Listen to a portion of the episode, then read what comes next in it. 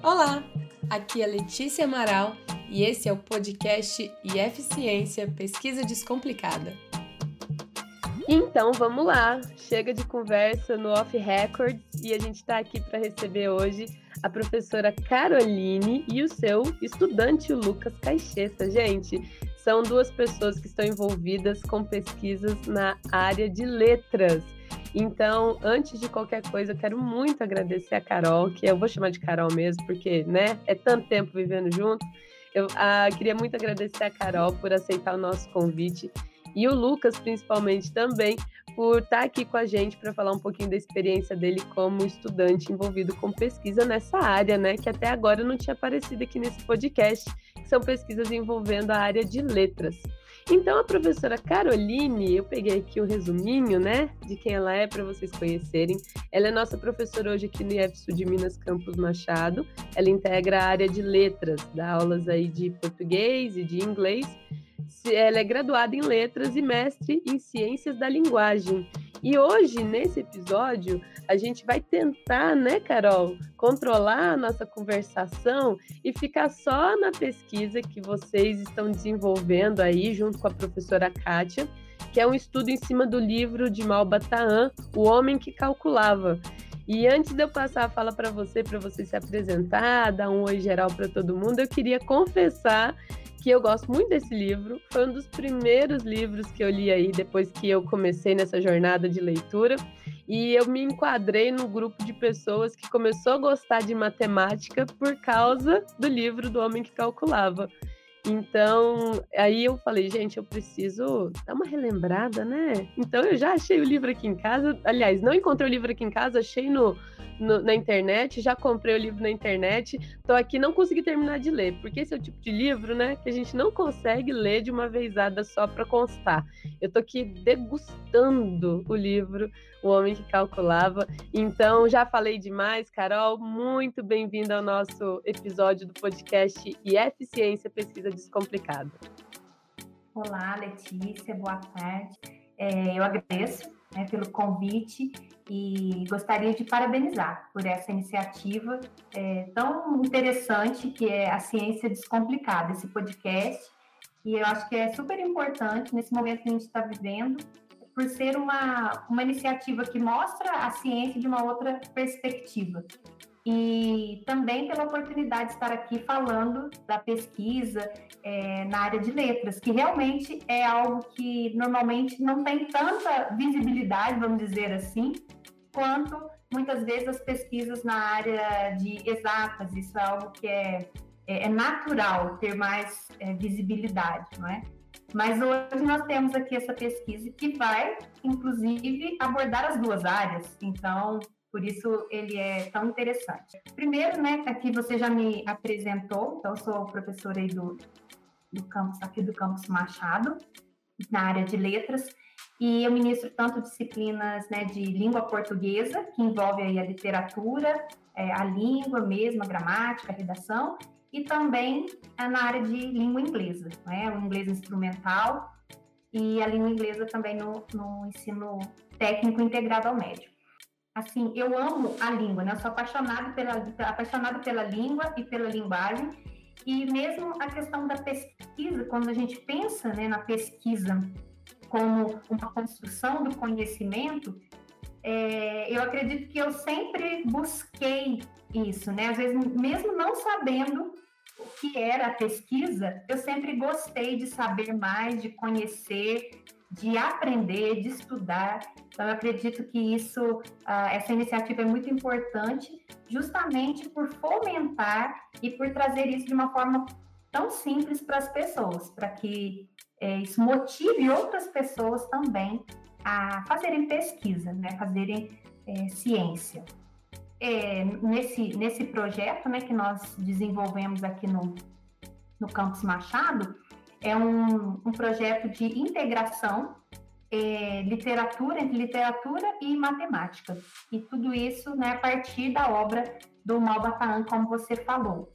E eu fico muito feliz que você já tenha tido aí contato também com, com a obra. Eu acredito que muitas pessoas uh, já tenham, é, já conheçam, já tenham ouvido falar, pelo menos, né, do Malbataan e do Homem que, que Calculava. Antes de começar aqui, a, propriamente dito, falando do, do projeto, é, eu gostaria de lembrar uma frase que eu gosto muito, né? Quando a gente fala de, de linguagem e do estudo da linguagem, eu gosto muito de uma frase de um filósofo uh, austríaco, é, ele se chama Ludwig Wittgenstein, o nome é meio complicado, mas a frase muito interessante. Ele disse o seguinte: os limites da minha linguagem são os limites do meu mundo.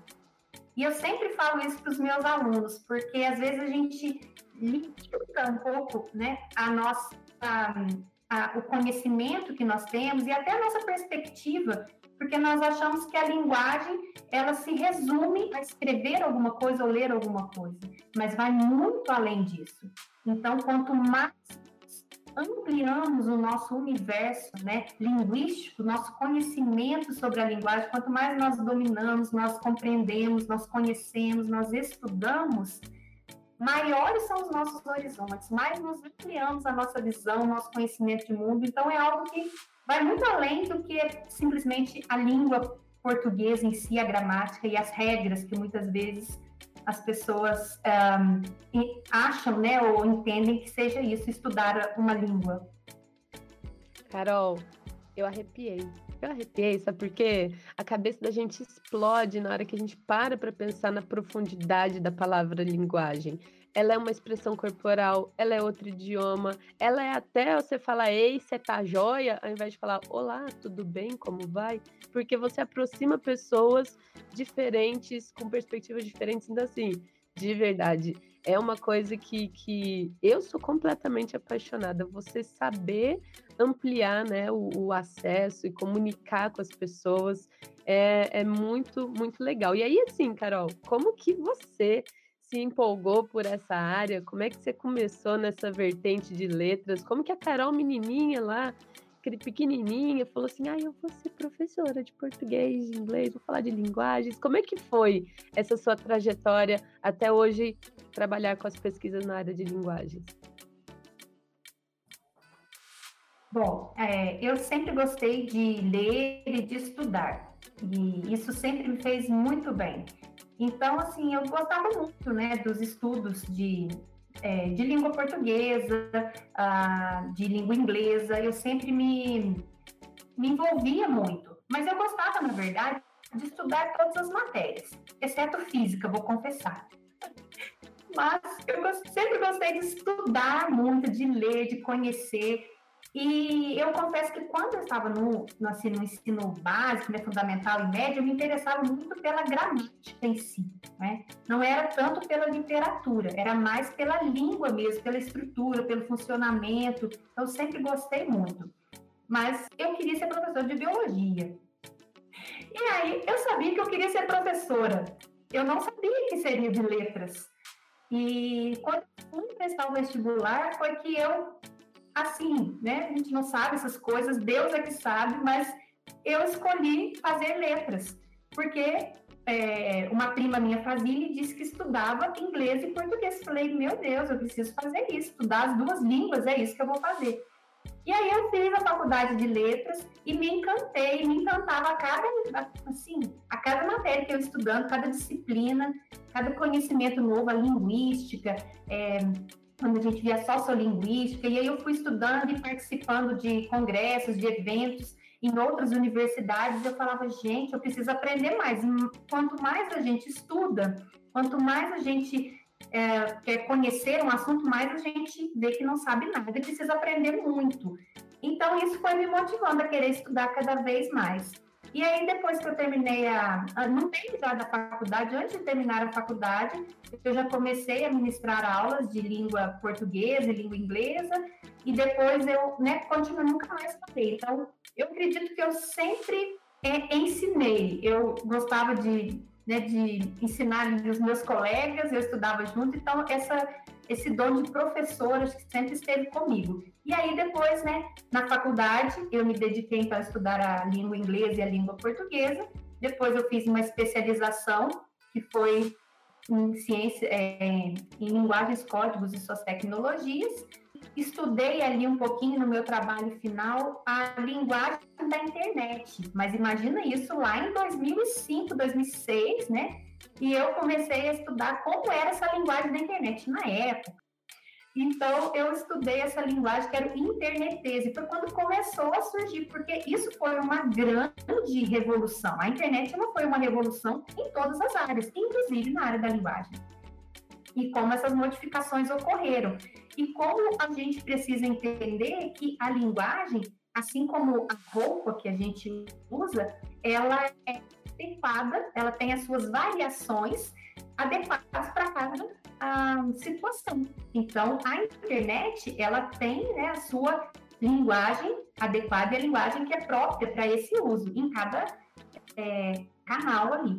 Mas, em, outros, em outras situações, né, em outras, um, ah, outros lugares, outros ambientes, nós usamos outras variedades da língua. Então, eu estudei um pouco disso, depois eu fui fazer o mestrado é, em ciências da linguagem, mas focado na análise do discurso. E quando eu fui né, estudando ali análise do discurso, eu me encantei, porque aí, primeiro, na verdade, né, eu falo que a pesquisa, o conhecimento, ele é um processo de construção. Mas eu acredito que, primeiro, em muitos momentos, né, na verdade, nós somos desconstruídos. Aí desconstrói, porque a gente imagina que a gente sabe, né, um assunto, a gente imagina que a gente sabe aquilo. De repente você percebe que não. Porque quando a gente tem muita certeza de tudo, pode, pode desconfiar que alguma coisa está errada. Então, eu acredito que primeiro somos desconstruídos em muitos aspectos para depois ir construindo novamente. Então, a análise do discurso, ela me ampliou muito os horizontes, a, o conhecimento da linguagem, e ela nos mostra que o enunciado, a palavra, ela não, não é algo ali isolado, não é algo que tem um sentido exato e único, mas linguagem pela análise do discurso, ela nos mostra que o sentido sempre pode ser outro, porque uma palavra, ela quando um enunciado, quando ele é dito, quando ele é escrito, ele está permeado ali por um contexto sócio, histórico e ideológico. Ele vem marcado e carregado de ideologia. Então, o sujeito, quando ele fala, quando a Carol está falando aqui, tem todo é, um contexto de formação e quando eu falo, é, vem carregado de todos esses sentidos. Então, a análise do discurso, ela estuda né, é, esse aspecto da, da linguagem, essa forma de analisar a linguagem. Então, isso nos amplia muito os, os, horizontes e o conhecimento da língua. E aí eu, eu fiz a, a minha dissertação né, nessa área de análise do discurso, focado na língua estrangeira. Nossa, Carol, é, para mim é muito difícil compreender, porque você sabe que eu sou aquela pessoa pragmática do número, do 1 um e 1 um é 2 e pronto. Quando você fala uma análise complexa dessa, eu fico imaginando, gente, mas como que eu vou mensurar? O que que eu vou medir? Que que eu, como é que eu vou comparar uma coisa com a outra, sendo que me parece, assim, pela minha visão, muito subjetivo, né? Então, me fala a partir disso, como que é uma pesquisa, que tipos de pesquisa a gente pode fazer na área de letras, na área de linguagens? Fala, fala para a gente. Pois é, a linguagem, como a gente está vendo, ela é, não é um, único campo, né? Assim, simples, não é um, um, um conteúdo, uma disciplina é, que se resume apenas à língua portuguesa ou à gramática, ela é muito ampla. Então, quando nós falamos em pesquisa, em estudo na área de linguagem, nós podemos pensar tanto na, na língua e sua estrutura, né, na gramática em si, então nós podemos estudar a língua em termos de conhecer ali as suas estruturas, do que, que ela é formada, como que ela é constituída, qual é o funcionamento. Então nós podemos é, estudar desde uh, as regras, uh, por exemplo, ah, vou estudar a ortografia, tá bom, mas essa palavra é escrita assim, por que, que ela é escrita com S, não é escrita com Z, ou de onde veio? E aí tem toda uma questão histórica da formação linguística. Então, nós podemos pensar de onde veio a língua, por que, que a língua portuguesa, de repente, tem palavras que são semelhantes a palavras da língua inglesa ou da língua francesa, quais são as origens, de onde veio, quais as influências que nós recebemos. E aí a gente vai pensando na língua, você vai pensando em quantas outras possibilidades existem de estudo. Então você pode pensar também a linguagem em termos de aquisição da linguagem, como é esse processo cognitivo, como que a criança como assim a criança ela nasce e de repente ela ninguém precisa ensinar a criança né, a falar e a pronunciar a palavra ouvindo ela começa a balbuciar começa a pronunciar e começa a falar uma língua antes dela ir para a escola né? E existe até uma vamos dizer uma gramática interna porque uma criança você percebe que a criança ela fala, mamãe, já, já comi, então tem lá o verbo comer, mamãe, já comi, não é? é? Mamãe, já desci. E de repente você fala, você fez isso, ele fala, já fazia. Mas por quê? Porque ele vai naquele funcionamento da, daquela, né, da língua e ele continua ensinando, aplicando. Quer dizer, que funciona tudo isso, né? Porque tem muitas possibilidades de estudo. A gente pode pensar na linguagem em termos dos seus usos, né? O uso da linguagem na sociedade, como você falou, é, a questão da, das variações linguísticas. Então, porque no Brasil, por exemplo, nós temos uma única língua, a língua portuguesa mas é uma língua portuguesa que é diferente da língua portuguesa de Portugal, que é diferente da língua portuguesa de Moçambique, de Cabo Verde, de todos os países que falam a língua portuguesa. E dentro da língua portuguesa no Brasil, nós temos variedades linguísticas regionais. A, a língua que é falada no Nordeste é diferente do Sul e do Norte, do Sudeste. E muitas vezes algumas expressões nós nem entendemos, porque tem gírias, tem expressões que tão, são tão regionais então, quer dizer, uma, é uma riqueza. Tudo isso é objeto de estudo. Né? Nós podemos pensar também ah, na língua, né, em, seu, é, em termos de essa questão é, social, histórica, política, né? qual que é a sua influência, porque quando você falou aí a questão da análise do discurso, né, e parece ser complexo, mas não é, são coisas simples, de repente a gente vê uma, ah, uma propaganda, ou você vê um simples slogan, né, você pega só de um governo, por exemplo, né, ou de uma campanha eleitoral de qualquer partido que seja, de qualquer político ou vereador, ou, quando ele usa um slogan, é por, que ele usou, né? Qual que é, é, é, ali o seu objetivo? Quando ele traz que sentidos que vem ali, né? Quando eu digo que eu não faço algo, eu também estou de alguma forma afirmando que eu, a afirmação de que eu faço está contida ali na propaganda quando ela vai vender alguma coisa, né? Então a forma como a linguagem é utilizada, ela tem vários objetivos, né? Várias funções.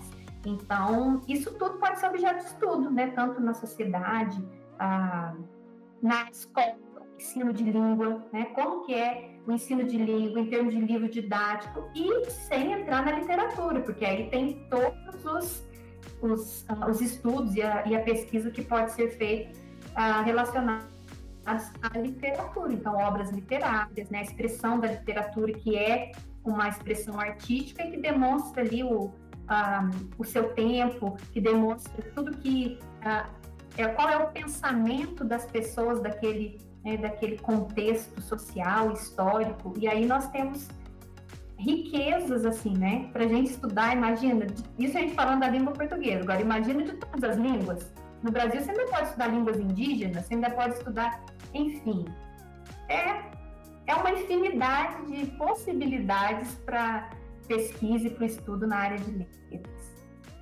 Nossa, Carol, que legal eu vejo que hoje as pessoas elas ficam meio confusas, né, na questão de linguagem, discurso e elas, uh, quando a gente lê, né, eu estava lembrando da parte que você comentou aí sobre ah, tem o contexto em que você está incluso. Então, às vezes uma frase escrita, né, no WhatsApp, ela pode ser interpretada de milhões de formas diferentes. Vai depender tudo do leitor, de como ele está recebendo. E nem sempre um discurso chega da forma como a gente quer. Eu tô aqui falando, empolgada, super admirada, mas às vezes pode estar passando a impressão que eu não tô gostando, né? Vai de quem tá ouvindo, vai do sentimento da pessoa que tá participando. E isso, assim, é profundamente interessante porque está intimamente relacionado com a sociedade, né? Com as pessoas, com as nossas interações, com o nosso dia a dia. Então, aquela pessoa que não se importa com a linguagem, ela se importa com o quê, né? Como que ela vai conviver em sociedade? Não tem jeito. Exatamente. Então, assim, nós, né, o ser humano, ele está, é, é, é, a linguagem é algo intrínseco, nós precisamos da linguagem. Mesmo que uma pessoa, por exemplo, não tenha condições de falar, né, ela não consiga falar, ela vai utilizar uma outra linguagem. Então, nós, nós nos comunicamos, nós somos seres sociais, nós interagimos, e para que haja essa interação, nós precisamos da linguagem para nos comunicar. E quando nós falamos de linguagem, não temos a linguagem verbal. A linguagem verbal é usada né, com as palavras, mas nós temos, como você disse, a linguagem corporal, a expressão corporal. Por isso é tão diferente a linguagem oral da linguagem escrita. Por isso é tão diferente quando nós conversamos com alguém aqui, nós temos um podcast. As pessoas vão nos ouvir, mas não vão nos ver. Isso muda também a interpretação. E ainda como você disse, se é, eu não ouço nem vejo, eu apenas leio, eu preciso né, compreender bem o que está escrito, mas quem escreve precisa se expressar bem para comunicar o que quer. Por isso é importante a gente dominar. Por isso eu gosto muito daquela frase que eu disse: dos limites da minha linguagem são os limites do meu mundo. Porque eu preciso tanto saber interpretar, compreender, ler, porque ler não é apenas, apenas ler palavras, é ler o mundo é ler um, na área, por exemplo, de uh, agronomia, aí, né, ciência da você pegar uh, uma árvore e ver que os frutos estão maduros, você está fazendo uma leitura né, na sua área aí de alimentos ou com os animais, seus cachorros que você gosta tanto, não é? Ver que é, aconteceu alguma coisa diferente, você está fazendo uma leitura. Então, a leitura, ela não é apenas das palavras. Agora, quando a gente está falando da linguagem verbal, a linguagem oral, ela vem com as expressões, com ah, os gestos, quando você está presente. Quando é só a voz, aqui no nosso caso, nós temos a modulação da voz, nós temos a entonação. Então, como eu é, imposto a minha voz, se eu falo mais baixo, se eu falo mais alto, isso tudo vai levar o nosso ouvinte aqui a compreender o que nós queremos. Por isso, nós precisamos dominar melhor a linguagem para nos expressar melhor e também precisamos compreender melhor. E na linguagem verbal escrita, né, nós precisamos ter é, também um conhecimento para nos expressar bem. Porque quantas vezes as pessoas falam, mas não foi isso que eu quis dizer. Mas foi isso que você disse muitas vezes. Aí a interpretação já é outra. Faltou um acento e aí a interpretação já é outra. Você escreveu né, de uma forma que não ficou, não deixou claro qual era a sua mensagem, qual era a sua intenção ali. E por mais que isso seja um pouco polêmico aqui na linguagem, questão de intenção, mas quando você escreve, você está passando uma mensagem, você está comunicando, e quem lê também, ele vai compreender, ele vai fazer uma leitura daquilo também a partir dos seus conhecimentos, sentimentos e toda a sua bagagem. Que bacana, Carol. E aí eu fico reparando que tem muita gente que tem um conhecimento de linguagem profundo, né? Aquelas pessoas com relação, por exemplo, à intenção. Aquela frase bem neutra, jogada no ar, que pode ser interpretada de várias formas e a pessoa fica só esperando para ver quem que ela fisga, né?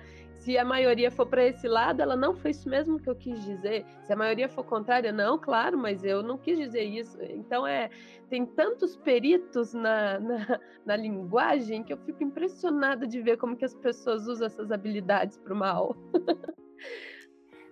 Exatamente. E aí é por isso a importância de nós conhecermos, de nós sermos também críticos, né? Conhecermos é, tanto a linguagem como termos também um conhecimento de mundo, porque saber, quando eu falei da análise de discurso, é justamente isso que a análise de discurso estuda e propõe. Não existe linguagem neutra, não existe palavra neutra.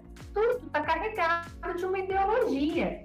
Então, por mais que pareça ser né, neutro, não, não tem como. Então, toda, é, toda enunciação, né, toda palavra, todo enunciado, ela vem carregada de sentidos.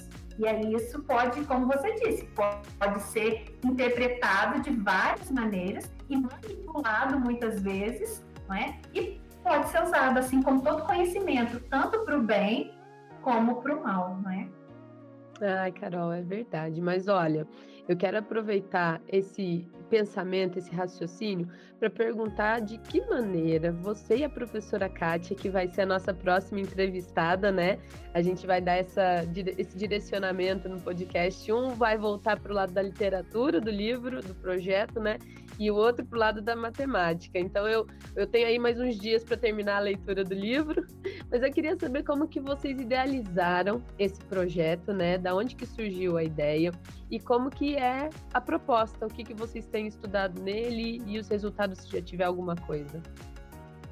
Esse projeto né, de integração é, literatura e matemática, ele surgiu, na verdade, foi uma ideia da professora Kátia. Kátia é uma professora que tem muitas ideias.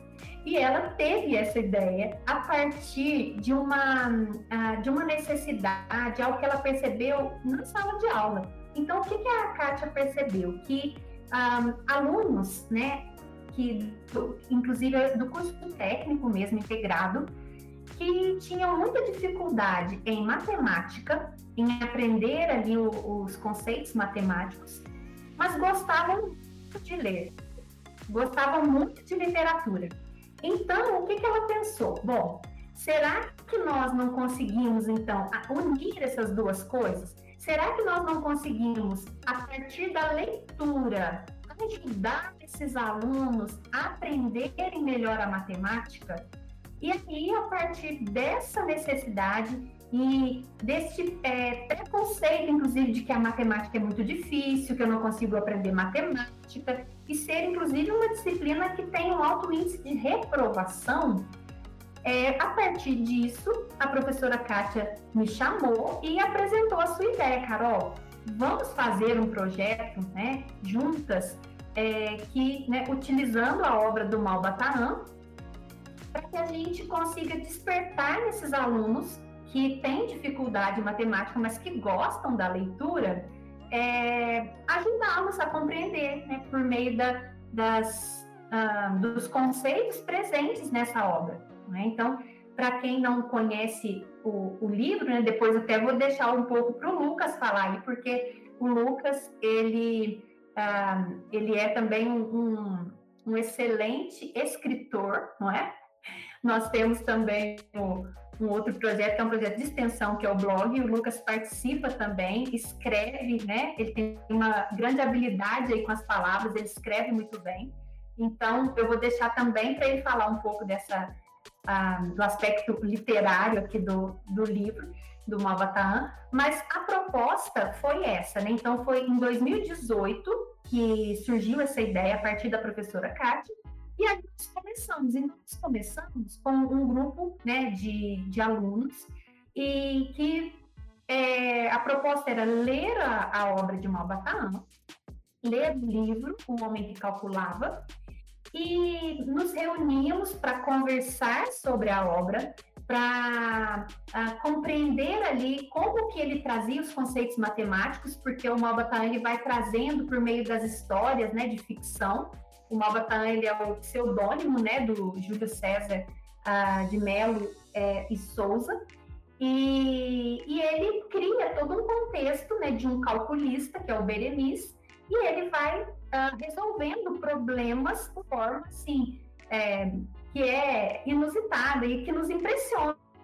É, quando você, você lê o livro, você fica fala, gente, mas né, como assim? Né? E mostra a sua habilidade ali de calculista. Então, tudo isso, a gente, a proposta era conversar sobre isso a partir da leitura e é, facilitar a aprendizagem da matemática. Só que surgiu uma outra questão nesse meio, é, no processo do, do andamento do projeto, que foi, nós também percebemos que poderíamos fazer o, a outra ponte, né? Poderíamos também é, incentivar os alunos que gostam de matemática, mas que não gostam muito da leitura, despertar nestes alunos a vontade de ler, o hábito da leitura e apresentar a literatura aos alunos que preferem as exatas aí a matemática. Então, por isso que é a integração da matemática e da literatura por meio da obra do Malbataan.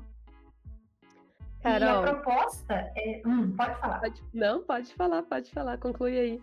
é só para concluir aqui que a proposta do, do projeto seria construir né, um, um produto educacional. Então, seria disponibilizar um produto educacional ah, para que fosse utilizado depois por outras pessoas, né, por outros professores, por outros alunos, é, também né, com, essa, com esse objetivo. Então, disponibilizar é, esse material e foi um processo de construir isso mesmo. Nós tivemos várias ideias e fizemos, e aí é aquele processo da pesquisa mesmo, faz e teste, e aí não deu tão certo. Então, é um caminho que a gente tem percorrido aí desde 2018 nesse projeto.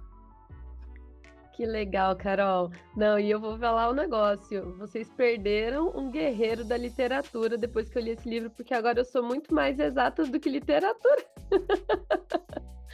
Brincadeiras à parte, você comentou do Lucas, que ele se envolveu com o projeto, e eu quero saber dele, Lucas, se você é o cara que gostava da leitura e prefere e, e aprendeu a gostar de matemática com o livro, ou se você sempre gostou dos dois, sempre foi aluno exemplar, ou você, se você não gosta de nada, pode contar também, a Carol não vai descontar a nota de você. Conta pra gente aí qual que é o seu papel nessa história toda, Lucas. Oi, Letícia, tudo bem? É, então, eu sempre gostei das duas áreas.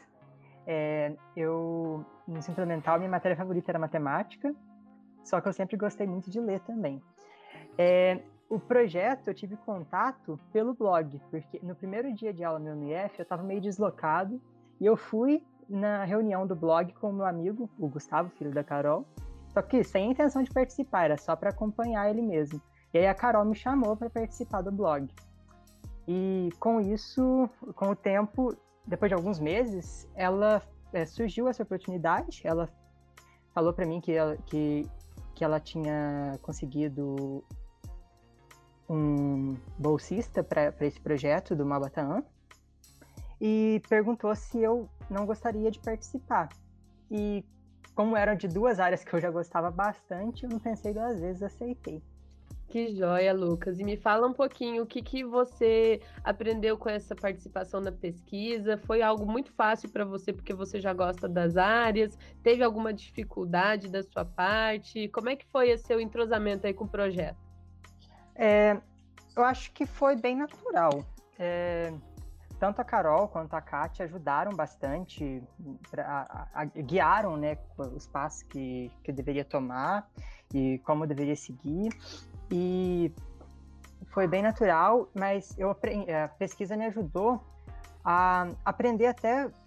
É, a pesquisa ela é sobre aprendizagem, né, sobre a interdisciplinaridade, e ela me ajudou, inclusive, na, a, a, a eu aprender como era o meu método de estudo, porque é, me permitiu ver que eu poderia usar é, outras disciplinas para entender, para contextualizar é, algumas matérias, às vezes que, que eu não entenderia que eu não entendia muito bem, e ajudou também a, a, ver como que era o método científico na prática, porque a gente sempre vê, né, uh, na aula de biologia, principalmente, o método científico, só que ver isso na prática é muito interessante e principalmente numa área que não é, é biológicas ou exatas, que geralmente a gente vê pesquisa científica nessas duas áreas, né?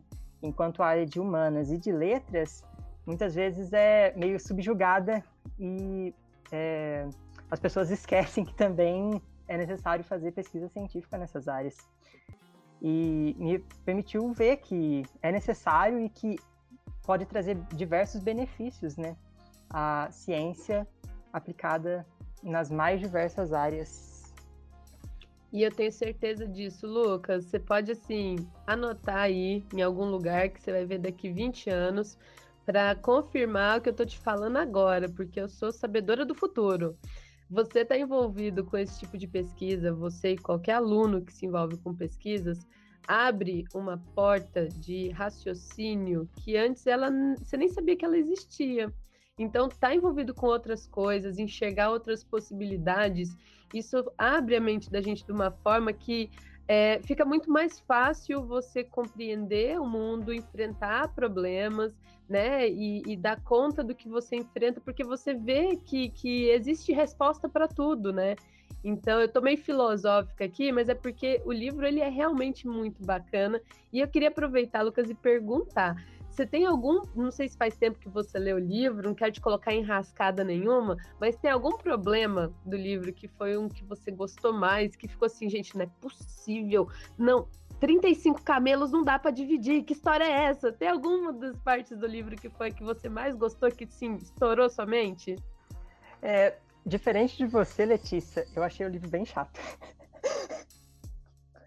e não só eu, como todos os que estão participando do projeto acham ele extremamente chato e foi aí que surgiu esse projeto, para deixar ele um livro mais legal.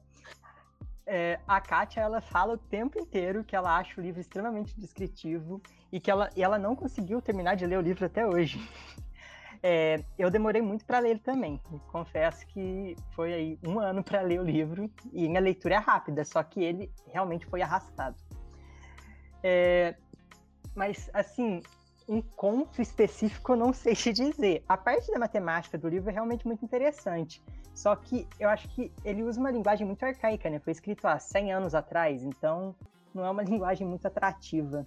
Eu gosto de, de livros mais históricos também, livros, romances históricos escritos há 100 anos, anos atrás, só que ele não me chamou muita atenção, não.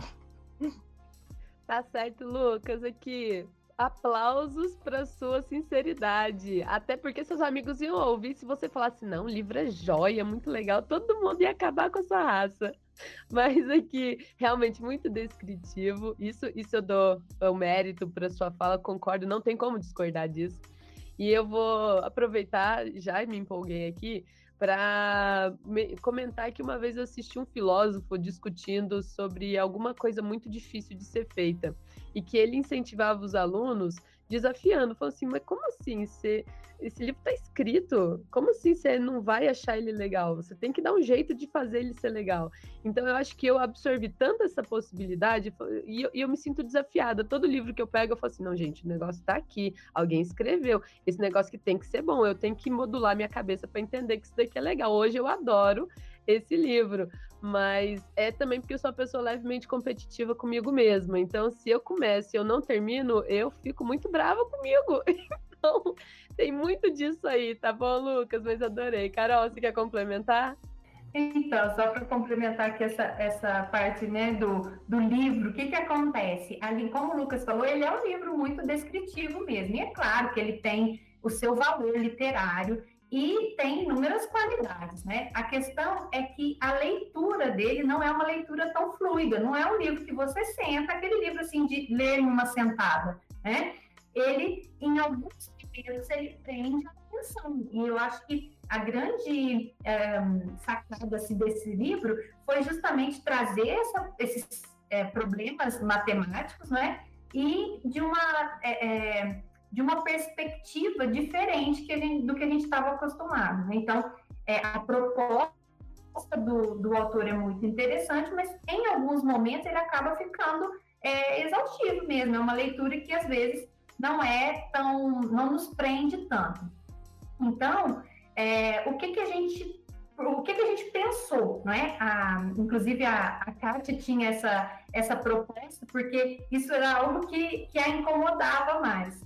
É, eu também sou mais assim do seu estilo. Por mais que eu, às vezes, até ache chato e tal, eu procuro ver as qualidades, ver o lado bom, assim, ver que é, escrever um livro é algo trabalhoso.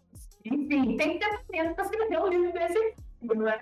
Mas é, realmente tem essa, essa questão da leitura de repente, hoje não atrairia os nossos alunos. Essa também era a nossa questão. Será que os nossos jovens hoje né, ficariam ah, atraídos e é, presos à leitura do, do Malbataan? Será que esses contos, né, eles, a linguagem que ele foi escrito, ela, ele é, teria, ah, despertaria nos alunos o desejo de aprender mais matemática? Ou naquele que gosta de matemática, o desejo de ler mais? Então, é, não desvalorizando de maneira nenhuma a obra, a obra de Malbataan, é, mas qual foi a proposta do projeto? Integrar as duas áreas é, e também fazer uma função, uma escrita, uma, é, vamos dizer assim, uma releitura do Malbataan de uma, né, para uma perspectiva mais moderna, para que despertasse então o interesse dos nossos alunos hoje. Então essa era a proposta. Os alunos uh, escolhiam contos, então a gente foi lendo a obra juntos. Então o Lucas ele é aqui da segunda fase desse projeto, né? No início eram outros alunos que faziam parte, eram alunas do técnico, curso técnico em alimentos. O Lucas ele é aluno do curso técnico em informática, mas sempre do técnico integrado. E aí é, os alunos liam os os contos e a gente juntos escolhia, né? Ah, vamos escolher aí um, uh, um conto desse. Cada um escolhia um conto e trazia uma proposta de adaptação. Como que vai dividir os camelos, né? E como que aquilo, né? Se era para sobrar, é, é, ele fica com mais um camelo do que, né? É, a gente faz a conta e parte depois ele mostra qual é a resolução, como que ele faz o cálculo. Então, qual que era a proposta? De repente você falar de camelo para os alunos, isso talvez não fizesse tanto sentido. Então, nós começamos a pensar, mas e se a gente falasse, de repente, num outro contexto? E se fosse, uh, estivesse dividindo, de repente, uh, casas, que é, é, que é uma herança, se tivesse uh, num outro aspecto, ah, está numa feira, e aí nós vamos fazer essa divisão, né, adaptar um outro contexto é, vai dividir, de repente, uh, frutas, ou vai. Então, a gente começou a pensar como que a gente pode fazer isso de uma forma mais uh, acessível. E aí, nós fomos tentando. Então, os alunos eh, escolhiam o conto e reescreviam, trazendo aquele conceito matemático, mas utilizando algo mais moderno. Então, a gente foi e mais da realidade, né? Não só moderno, mas da realidade que eles estavam vivendo. E aí a primeira uh, proposta que a gente teve foi usar um desses contos e apresentar um teatro, uma peça, né? Então apresentar um sketch uh, com é, encenando um dos contos. Então eles reescreveram o conto e aí eu vou deixar para o Lucas contar um pouquinho que ele foi o escritor desse conto que nós escolhemos. Então já foram vários contos foram reescritos, né? Desde o início do projeto até hoje. E hoje o Lucas e o, o Fabrício, que participam né, como bolsistas, eles né, é, continuam reescrevendo aí os contos, fazendo essa adaptação. E a gente teve, então, a ideia de mudar o Berenice, que é o personagem principal calculista, para Berenice. E, além disso, a Berenice, né, ela... Ah, tem toda uma, uma história ali da, da Berenice, e a gente resolveu, então, unir a história da Berenice, fazer uma linha do tempo é, que contaria um pouco da história do campus Machado. Então, a Berenice, ela, quando ela era pequena, então, o pai dela trabalhava na escola agrícola, antiga escola agrotécnica de Machado. E aí eles foram construindo, os meninos foram construindo a linha do tempo, eles foram pesquisando né, os, a, a, as datas, os fatos, né, aí da, da história do Campos Machado, e a gente foi tentando contextualizar, então, usando a, o conceito ali presente nos contos do Malbataã, mas trazendo agora para a Berenice e contando um pouquinho o pano de fundo é a história do, do Campos Machado. E também é, isso, esses contos reescritos e essa linha do tempo, ela já está disponível. A gente usou o blog F Connect, que é o outro projeto que nós temos, né, o projeto de extensão, para hospedar ali, né, para ah, colocar, publicar esses contos e essa linha do tempo. Então, isso já está disponível de alguma forma né, no, no blog. Mas eu vou deixar o Lucas contar como foi essa é, o, o teatro foi escrever esse conto, essa adaptação, um pouquinho da história e um pouco desse, é, da história da Berenice também, junto com a história do Campos Machado. É, antes, de, antes de falar sobre, eu só gostaria de me redimir que eu demorei para ler, mas quando eu peguei para ler, a última vez que eu peguei para ler foi rapidinho. É, agora, é, depois ficou bom, mas as primeiras vezes, as primeiras tentativas foram bem cansativas. É, mas agora, é, sobre o, a, o sketch, é, aprendemos que é o sketch, né, Carol? É, foi, eu peguei meio de paraquedas, é, porque foi no primeiro mês que eu cheguei no projeto, já teria que já teríamos que apresentar é, o sketch para por causa do, do projeto que estava do ano anterior, que teria que ser apresentado para a jornada científica. E então eu peguei para escrever e a gente não tinha a linha do tempo dela montada ainda, nem nada.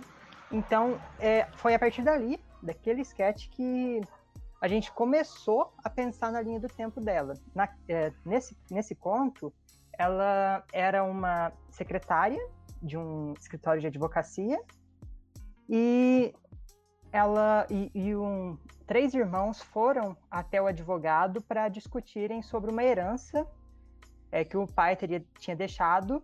É, eles eram bem ricos, assim, sabe? A herança era de 35 casas. É, e eles queriam é, descobrir como que eles fariam para repartir, porque o pai tinha deixado algumas exigências, que eles não poderiam vender as casas e que a porcentagem para cada filho teria que ser uma porcentagem especificada lá, que agora não me pergunte, porque eu não vou lembrar. É, e então é, o advogado, ele obviamente não conseguiu, e aí entra a Berenice, que ela, no meio da, da conversa, ela foi servir os, os, os clientes do advogado e o advogado, né? E ela ouve isso e e sugere é, e pergunta se ela poderia ajudar. E nessa cena até tem uma questão é, misógina, que tem uma, é, né, Carol, que a gente incluiu isso para, assim, ser uma questão conscientizadora também, que um dos irmãos é, fala que, que ela não poderia ajudar porque é, isso era uma questão que não cabia a ela. E aí é, acaba que os outros dois irmãos é, pedem desculpa e pedem para ela continuar, se ela pudesse ajudar, que eles seriam gratos. E aí ela faz a, a explicação e consegue chegar no resultado.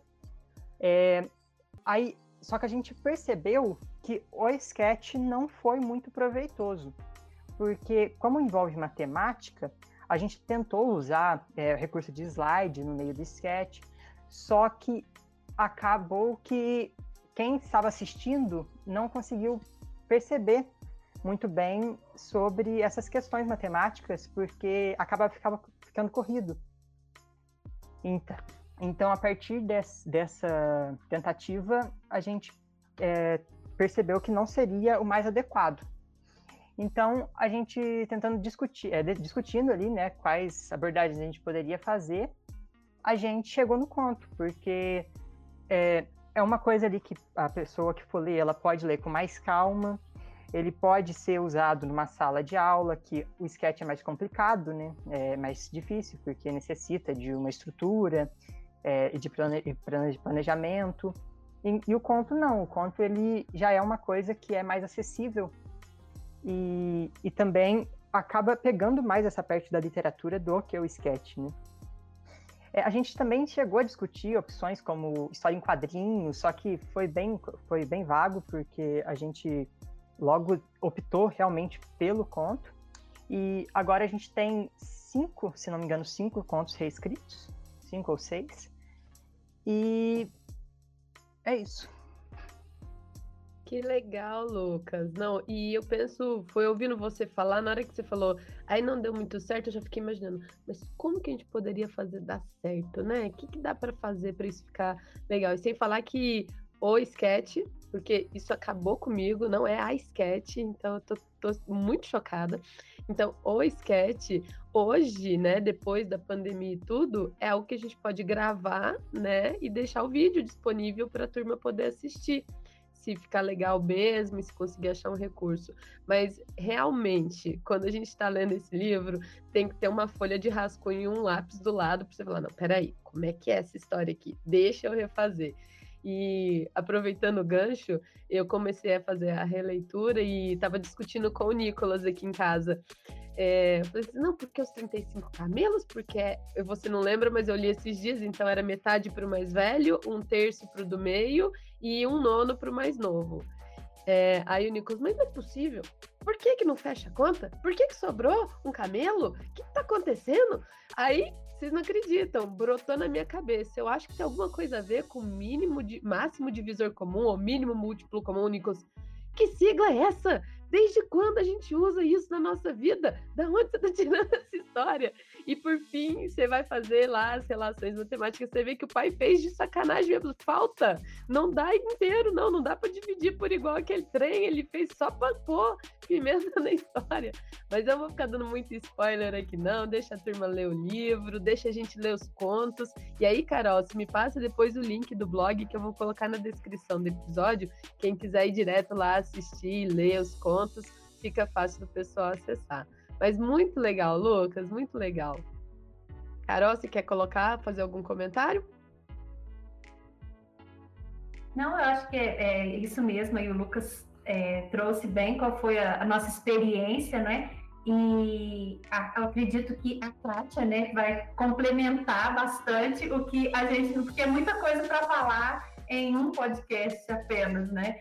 Porque tem ainda a toda essa questão da, da, pesquisa, da ciência, quando a gente falou, da, você falou para o Lucas da importância né, de estar envolvido, a gente sabe que isso é um, um, uma grande oportunidade que nós aqui no Campus Machado temos e que os nossos alunos têm, que é se envolver com a pesquisa, com a iniciação científica no ensino médio. Isso é uma assim, é um tesouro que eles têm, porque eu falo, quando eles começam, eu falo, gente, vocês não fazem ideia do quanto isso vai fazer diferença na vida de vocês. Vocês estão adiantando aí um processo que vocês iriam ter contato lá na frente, e agora vocês já estão tendo essa experiência, esse conhecimento, então isso agrega muito. Então, eles já escrevem artigos, participam da jornada, apresentam, passam por todas as situações que muitas vezes seria apenas na universidade, na graduação ou até numa pós-graduação que eles teriam essa experiência. Então, isso é muito precioso, muito válido e é muito gratificante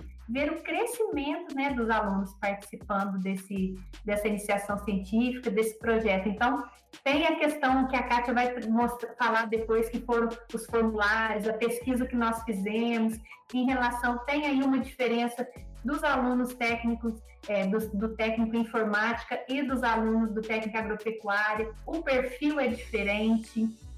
Então, nós fizemos também essa pesquisa com formulários com os alunos para ver qual era a aceitação, né? A aceitação dos contos, né? Então, é, tudo isso a gente vai aprendendo e eu também estou aprendendo muito, porque é, isso é algo que a gente vai aprendendo todo dia, né? Então, a ciência, o conhecimento, a pesquisa é um aprendizado diário. Isso mesmo, Carol. E eu vou aproveitar essa sua fala sobre a importância da pesquisa e devolver para o Lucas, Lucas, para você falar aí na sua linguagem para os seus colegas que te entendem, que têm aí a sua faixa etária, estão envolvidos com as mesmas atividades que você. Como que você acha que eles têm que fazer para se envolver com pesquisa? Se você recomenda que eles façam isso, porque sim, porque não? Deixa aí o seu recado para os seus colegas. Com certeza eu recomendo. É extremamente gratificante ver o resultado, é, o resultado é, depois de um tempo, né, depois da vigência do projeto. E é, para envolver, é, é você se envolver com os estudos, é, e você é, realmente ter uma visão crítica de mundo, é, uma visão crítica sobre as coisas ao seu redor e como você pode fazer o, do mundo um lugar melhor, né, da sua maneira, é, como você pode usar suas habilidades para é, para alcançar um objetivo. É, a Carol falou aí que eu escrevo bem, não concordo mais.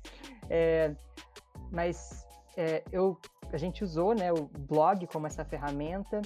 É, o, o, Fabrício sim escreve muito bem e ele usou essa habilidade dele para os contos. É, a Kátia, né, usando o conhecimento matemático dela para nos ajudar também no, na elaboração dos contos e e acho que a gente precisa fazer aquilo que a gente gosta realmente de fazer, porque não adianta você entrar num projeto de pesquisa de uma área que você não se interessa nem um pouco. por exemplo, a Carol falou que ela não gostava, que a única matéria que ela não gostava era física. Não adiantava, não adianta ela participar de um projeto é, de iniciação científica em física, né? Que não vai dar certo. Então, é, buscar o que, que você gosta, quais são suas paixões e, e quais o que você pode dar, né? Para para construir, para fazer do mundo um lugar melhor. Que legal, Lucas. Muito obrigada, então, pela sua participação, pela sua fala. Eu espero mesmo que esse podcast alcance muitas pessoas, que todo mundo tenha a oportunidade de ouvir o que a gente discutiu aqui. E passo a palavra agora para Carol fazer o fechamento dela, para a gente encerrar essa nossa conversa super gostosa que eu queria ficar aqui até amanhã falando. E aí a gente encerra por hoje. Eu gostaria de agradecer, Letícia, pela oportunidade aqui, agradecer ao Lucas por ter participado comigo aqui e pelo envolvimento dele também né, nos, nos projetos, porque um projeto de pesquisa, um projeto de extensão que não tem a participação dos alunos não faz sentido. Tudo que a gente faz é justamente é, para que os alunos se envolvam e aprendam para a gente compartilhar e crescer juntos e aprender juntos. Então, eu agradeço aqui por essa oportunidade. Quero parabenizar você, Letícia, por essa iniciativa, esse projeto tão lindo que é o IF Ciência Descomplicado, é isso mesmo o nome? E Ciência Pesquisa Descomplicada. IF Ciência Pesquisa Descomplicada. Parabenizar você, porque realmente é, isso pode fazer diferença na vida de muitas pessoas que de repente acham que é um bicho de sete cabeças. Né? Pesquisa, como assim pesquisa? Eu nunca vou fazer pesquisa. E ela pode ser mesmo é, estar mais perto do que você imagina, mais perto de você do que você imagina nas coisas mais simples. Então, eu quero encorajar quem nos ouve a se envolver, a participar. Quem tiver qualquer dúvida, como né, é, em relação ao projeto, ou dos nossos alunos que tiverem interesse de participar, tanto do projeto do blog, como do, do também do Malbataan aqui, que né, posso, podem entrar em contato comigo, e porque a gente está sempre aberto aí à participação dos alunos, e isso é é muito bom. Então, quero agradecer por essa oportunidade. Foi uma conversa muito gostosa e realmente tem muita coisa para falar. Se a gente fosse ficar conversando aqui, ficaríamos horas, né? Muito obrigada, viu, pelo convite e por essa oportunidade. Agradecer aos meninos aí também da, a, da edição, né? João Vitor e Jader. Muito bom uh, revê-los aqui mesmo que virtualmente. Eu que agradeço, Carol, eu agradeço ao Lucas.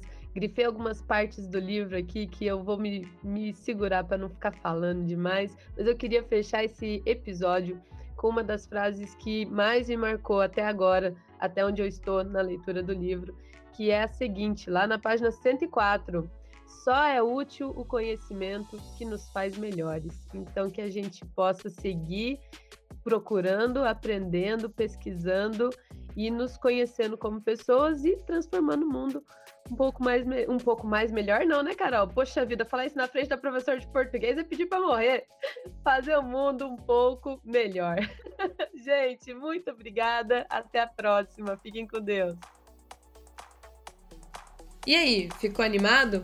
Então vem comigo nos próximos episódios que você vai ouvir muita coisa divertida e descomplicada. E eficiência, pesquisa descomplicada.